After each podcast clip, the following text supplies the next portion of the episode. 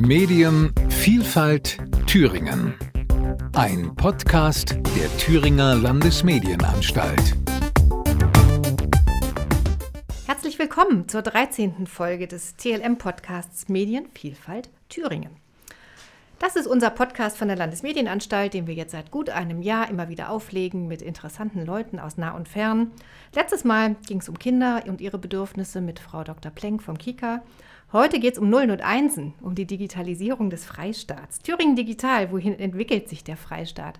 Das ist das Thema, über das ich mich mit Herrn Kahl unterhalten möchte.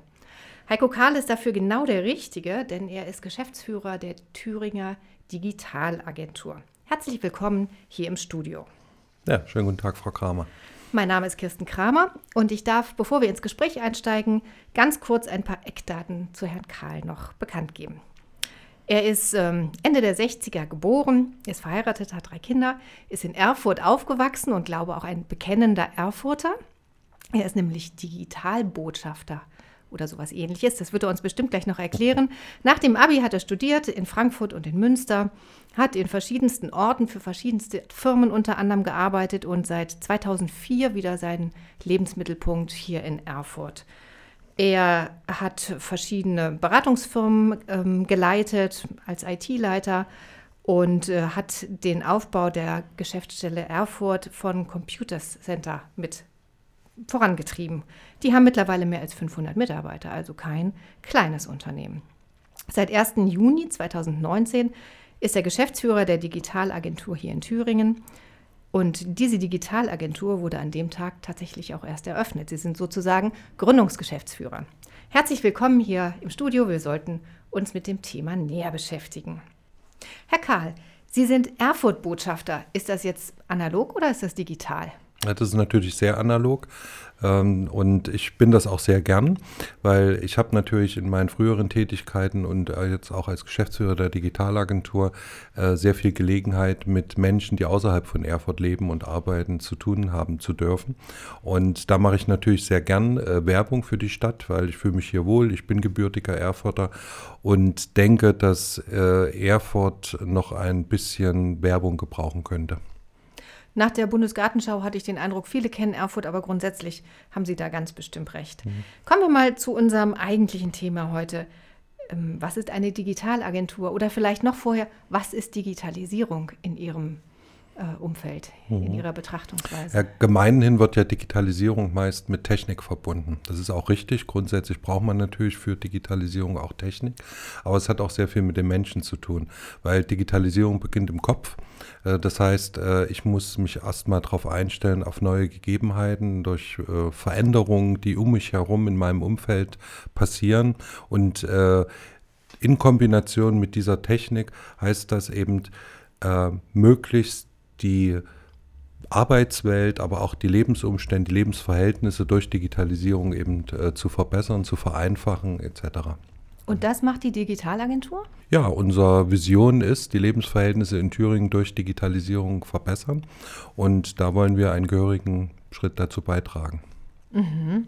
Und was machen Sie dann als Digitalagentur? Wie verbessern Sie Lebensverhältnisse oder bringen Digitalisierung näher an den Mann, an die Frau, an das Kind? Mhm. Das ist zum einen äh, zum Beispiel in der digitalen Infrastruktur, das heißt äh, Glasfaser äh, und auch Mobilfunk, den man heute benötigt. Da beraten wir Kommunen und, ähm, ja, und Bürgermeister direkt auch, äh, was sie zum Beispiel machen müssen für einen geförderten Ausbau oder was sie auch machen müssen für eigenwirtschaftlichen Ausbau in diesem Bereich. Wir unterstützen die Bürgermeister beispielsweise bei Bürgerversammlungen zu äh, 5G oder 4G. Wir versuchen dadurch eben die Funklücken, die es im Land noch reichen, reichlich gibt, zu schließen. Und auf der anderen Seite hat ja die Landesregierung das Ziel, bis äh, 2030 komplett äh, das ganze Land mit Glasfaser äh, zu bestücken. Das heißt, dass jeder Hausanschluss möglichst in Zukunft auch ein Glasfaserkabel hat. Und äh, das versuchen wir mit zu koordinieren und voranzubringen. Sie hatten eben zwei Bereiche erwähnt. Sie hatten diese, ich sag mal, Infrastrukturbereiche mhm. erwähnt und dann den mit den Menschen? Genau, Was, äh, genau. steckt sich das da ist dahinter? die sogenannte digitale Gesellschaft. Das heißt, äh, da haben wir auch einen, einen Auftrag äh, von, vom Wirtschaftsministerium direkt, eben die sogenannte Digitalstrategie mit umzusetzen und fortzuschreiben. Das heißt, da geht es um konkrete Projekte, die die Menschen betreffen im Land. Äh, das sind verschiedene Ministerien da natürlich beteiligt und da werden bestimmte Zielstellungen der Landesregierung beinhaltet diese Digitalstrategie, um eben in, mit bestimmten Projekten im Land die Digitalisierung entsprechend voranzubringen. Das ist interessant, da kommen wir bestimmt gleich nochmal drauf zurück.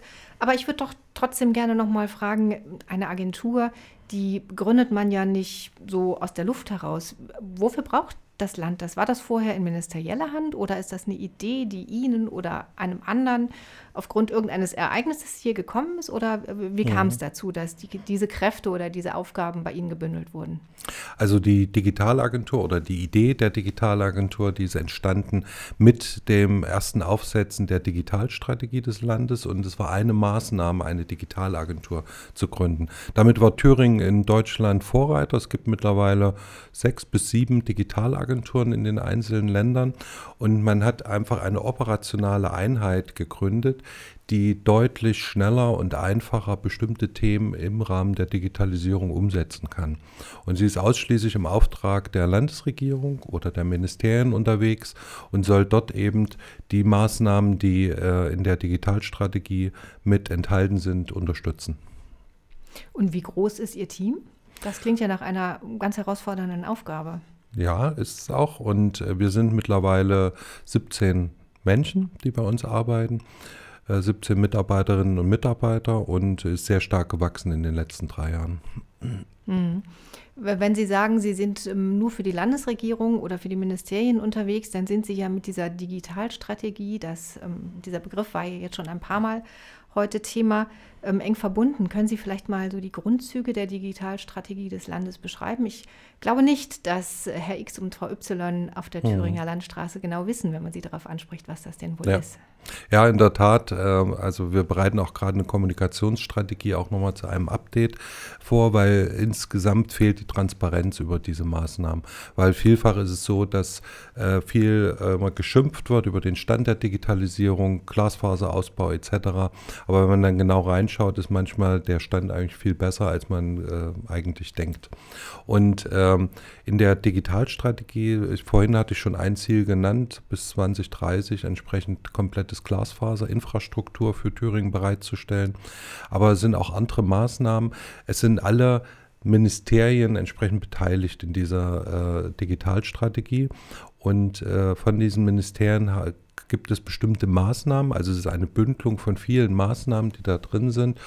Ähm, um ein Beispiel zu sagen, das Innenministerium hat beispielsweise eine ähm, äh, Digitalisierung der Polizei. Das sind drei, vier Projekte, die dort äh, entsprechend reinspielen. Oder wir haben auch über das äh, ähm, Innenministerium äh, führen wir jetzt gerade eine Katastrophenschutzsoftware ein für das Land, ein neues, auch ein Teil dieser Maßnahme.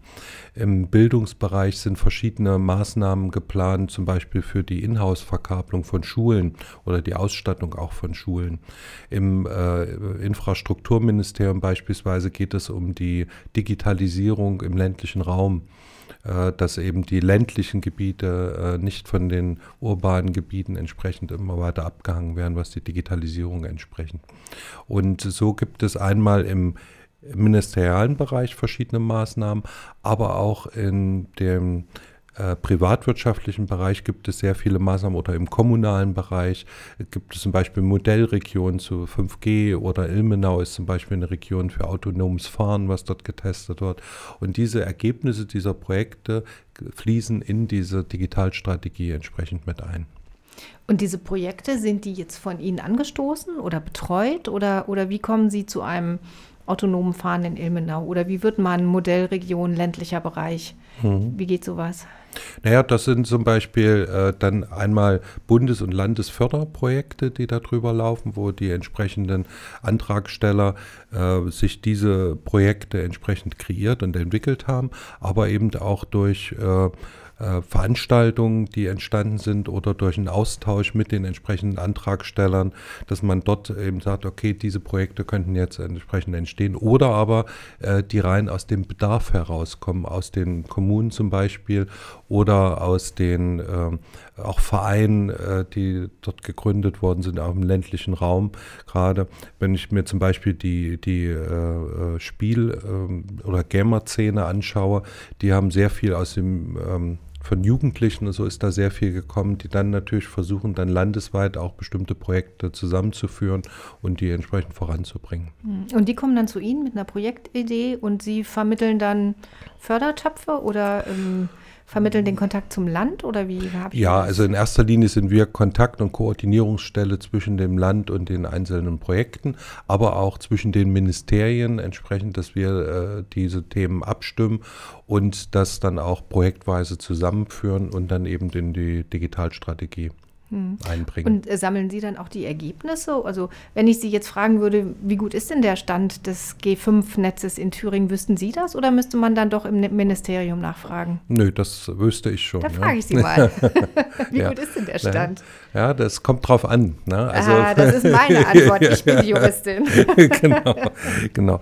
Also es ist so, dass wir ähm, eine richtige Antenne in ganz Thüringen im Moment haben, eine 5G-Antenne. Wenn man sich aber auf der Webseite beispielsweise der Deutschen Telekom ansieht, ist schon halb Thüringen gerade entlang der Autobahn 5G fähig. Das ist aber ein sogenanntes falsches 5G, wenn man so will. Das wird mit normalen 4G-Antennen weiterhin noch abgespeist und die neuen sogenannten beamförmigen Antennen, die ich fürs 5G brauche, die werden gerade aufgebaut, sodass im Moment echtes 5G äh, noch sehr rar ist in Thüringen, aber in den kommenden Jahren, das wird jetzt sehr steil äh, nach oben gehen, wird in, in, Thüringen schon, zumindest in dem urbanen Bereich oder entlang der Autobahn, an der Städtekette, wird das äh, sehr stark hochgehen jetzt in den mhm. nächsten Jahren. Na, das lässt ja hoffen, dass auch in einer Landesmedienanstalt die Netze nicht mehr zusammenbrechen, wenn mehr als fünf Kollegen gleichzeitig Videokonferenzen führen. Nein, Scherz beiseite, das war in den Anfangszeiten der Corona-Welle bei uns manchmal ein Problem so wie Sie das beschreiben, ist ja doch die Technik sehr, sehr wichtig. Mhm. Gerade wenn ich ähm, über Projekte im ländlichen Raum nachdenke oder Ihre Beschreibung vorhin Stadt-Land-Gefälle, dass es nicht dazu kommen soll, steht und fällt nicht alles damit, dass erstmal überall Glasfaser verteilt ist? Nicht unbedingt, weil die vorhandenen Netze über Kupfer äh, geben mir natürlich auch die Möglichkeit, bestimmte äh, Dienste zu erbringen. Sonst würde es ja heute auch nicht funktionieren, dass wir eben Videokonferenzen auch mit Kupfer auf Kupferbasis haben. Auch Betriebe können sicherlich noch äh, bestimmte Sachen über Kupfer machen. Nur die Zukunft gehört natürlich der Glasfaser, weil in Zukunft ungeheure Datenmengen auf uns zukommen werden, die verarbeitet werden müssen. Das kann man sich heute alles noch gar nicht vorstellen, was dort kommt. Aber man konnte sich auch vor zehn Jahren nicht den Bedarf, den man heute hat, vorstellen und vor Corona wahrscheinlich noch gar nicht. Und deswegen wird das enorm steigen. Und äh, gleichzeitig wird es so sein, dass natürlich die äh, Infrastruktur eine wichtige Voraussetzung ist. Aber die Technik war in der Menschheit noch nie das Problem und ist auch nicht in Deutschland das Problem, um Digitalisierung voranzubringen, weil die Technik ist da. Und es gibt auch viele Firmen, die die Technik einsetzen und Geld ist auch da im Moment. Sondern es geht da vielmehr um die Menschen, um diesen Change, den man äh, entsprechend umsetzen muss. Wenn ich ein Beispiel nehme, wenn eine neue Software in einer Firma oder auch im öffentlichen Bereich eingeführt wird, scheitert die oftmals nicht daran, dass die Software nicht funktioniert, sondern dass der Mensch eigentlich davon ausgeht, dass die Software genau so funktioniert, wie ich es vorher auf Papier gemacht habe.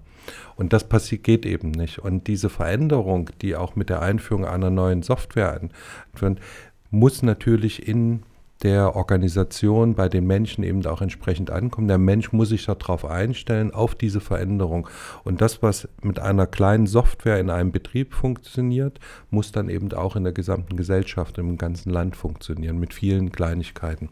Und dann ist natürlich auch immer die Frage, des Arbeitsplatzes äh, ist ja bei vielen Menschen besteht eben die Angst und die Gefahr, dass durch Automatisierung oder Digitalisierung Arbeitsplätze wegfallen. Und diese Angst muss man natürlich den Menschen nehmen und dafür ist auch die Digitalagentur da, die Chancen der Digitalisierung eher hervorzuheben. Natürlich gibt es auch Risiken, gibt es auch Gefahren, das ist völlig klar, wenn es um Technik geht und Veränderung. Aber die Chancen überwiegen aus meiner Sicht und diese Chancen und dieses Positive, das ist eine Aufgabe der Digitalagentur, das entsprechend rüberzubringen auch. Wenn Sie die Ängste und Sorgen und Erwartungen der Menschen ansprechen, die Digitalisierung und Automatisierung ist ja interessant, dass es gemeinsam genannt wird. Es wird mhm. wahrscheinlich auch viel miteinander zu tun haben. Ja. Wenn Sie das so ansprechen, gibt es da Zahlen für Thüringen, die irgendwie einmal so ein, eine, eine Orientierung bieten, wie groß die Unterschiede sind? Also wie verändern sich denn Arbeitsplätze oder fallen wirklich welche weg oder kommen vielleicht andere neue hinzu? Kann man da schon was dazu sagen oder ist das alles noch viel zu jung?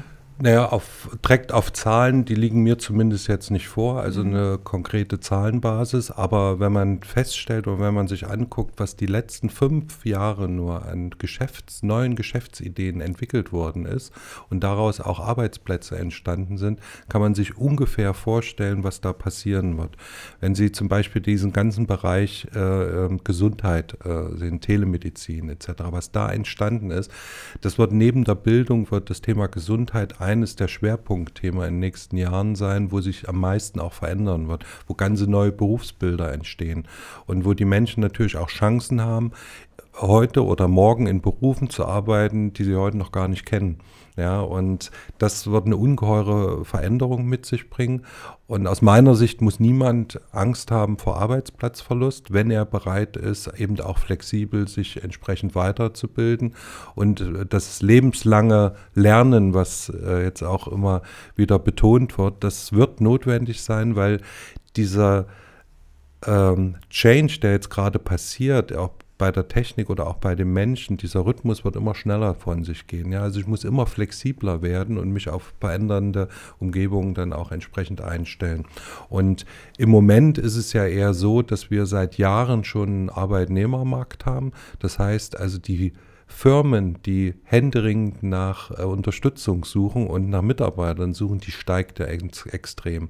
Und äh, wir müssen eben sehen, dass man das unterstützt und da hat man eben, braucht man keine Angst haben, dass eben äh, Mitarbeiterinnen und Mitarbeiter da eben keine Arbeit mehr in Zukunft ist haben. Ist das dann auch wieder ein Anknüpfungspunkt für Sie und das zuständige Ministerium über Veränderung von Ausbildungsplänen oder von Studiengängen oder von Weiterbildungsmöglichkeiten? Ja, wir sind sehr stark, genau, wir sind sehr stark auch, das ist auch übrigens eine Maßnahme in der Digitalstrategie, was die Erwachsenenbildung angeht.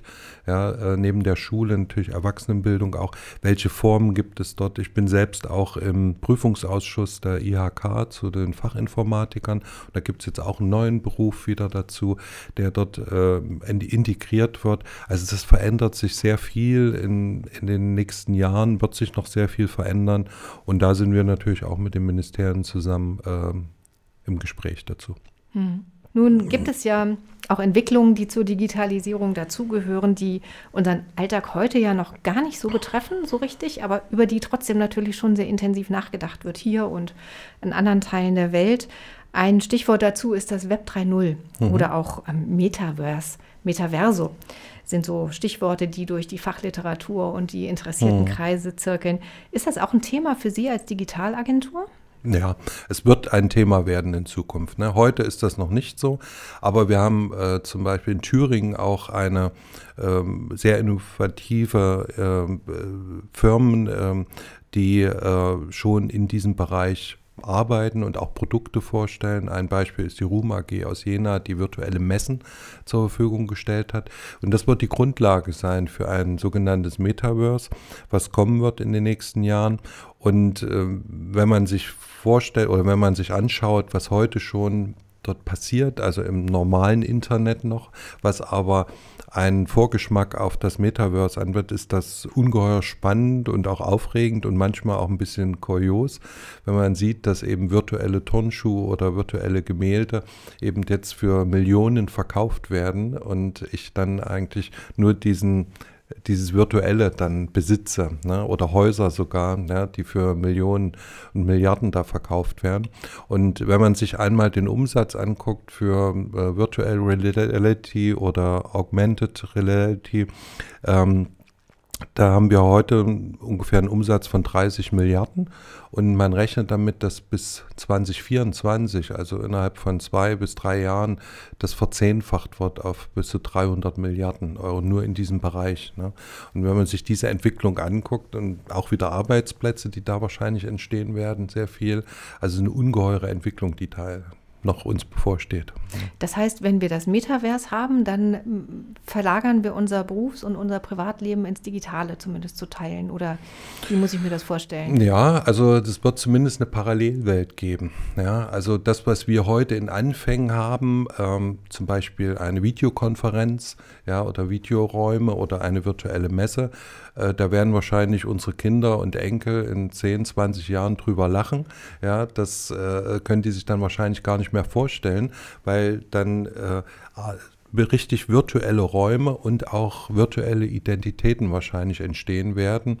Äh, das ist für manche eine Horrorvorstellung, für manche klingt das spannend, ja, also das äh, äh, man kann sich es auch noch nicht so richtig vorstellen, aber es wird wohl möglich sein, dass man dann auch in einer virtuellen äh, Welt zum Beispiel arbeiten geht. Ja. Hm. Und Kunst kauft. Der Oder Kunst kauft, Scheiß ja. der Kunstwelt ist ja wohl in NFTs zu investieren. Genau. Haben Sie das auch schon gemacht? Haben Sie auch schon einen virtuellen Picasso in der virtuellen Villa äh, hängen? Also natürlich nicht, weil das kann ich mir wahrscheinlich nicht leisten, aber äh, wir haben in der Tat schon überlegt, ob wir jetzt zum Beispiel für den Open Source und Digitalpreis, den wir verlangen, Online eben einen äh, sogenannten NFT, also Non-Fungible äh, Token, äh, entsprechend äh, vergeben.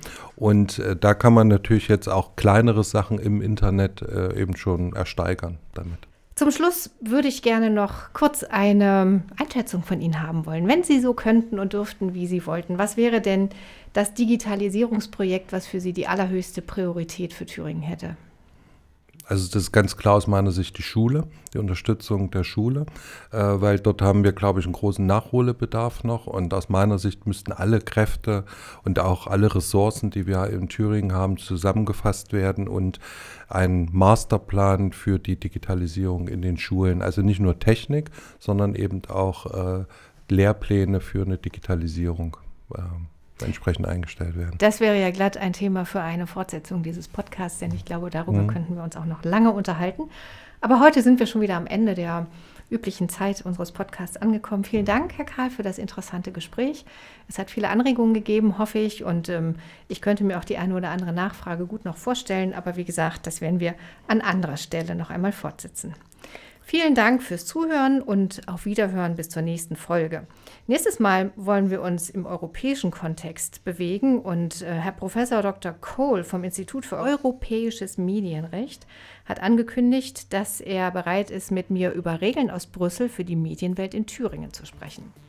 Mein Name ist Kirsten Kramer. Sie finden diesen Podcast zum Nachhören überall da, wo es guten Podcast gibt. Also unter anderem auf Spotify, bei Google Podcast oder Apple Podcast und selbstverständlich auch auf unserer Homepage unter www.tlm.de.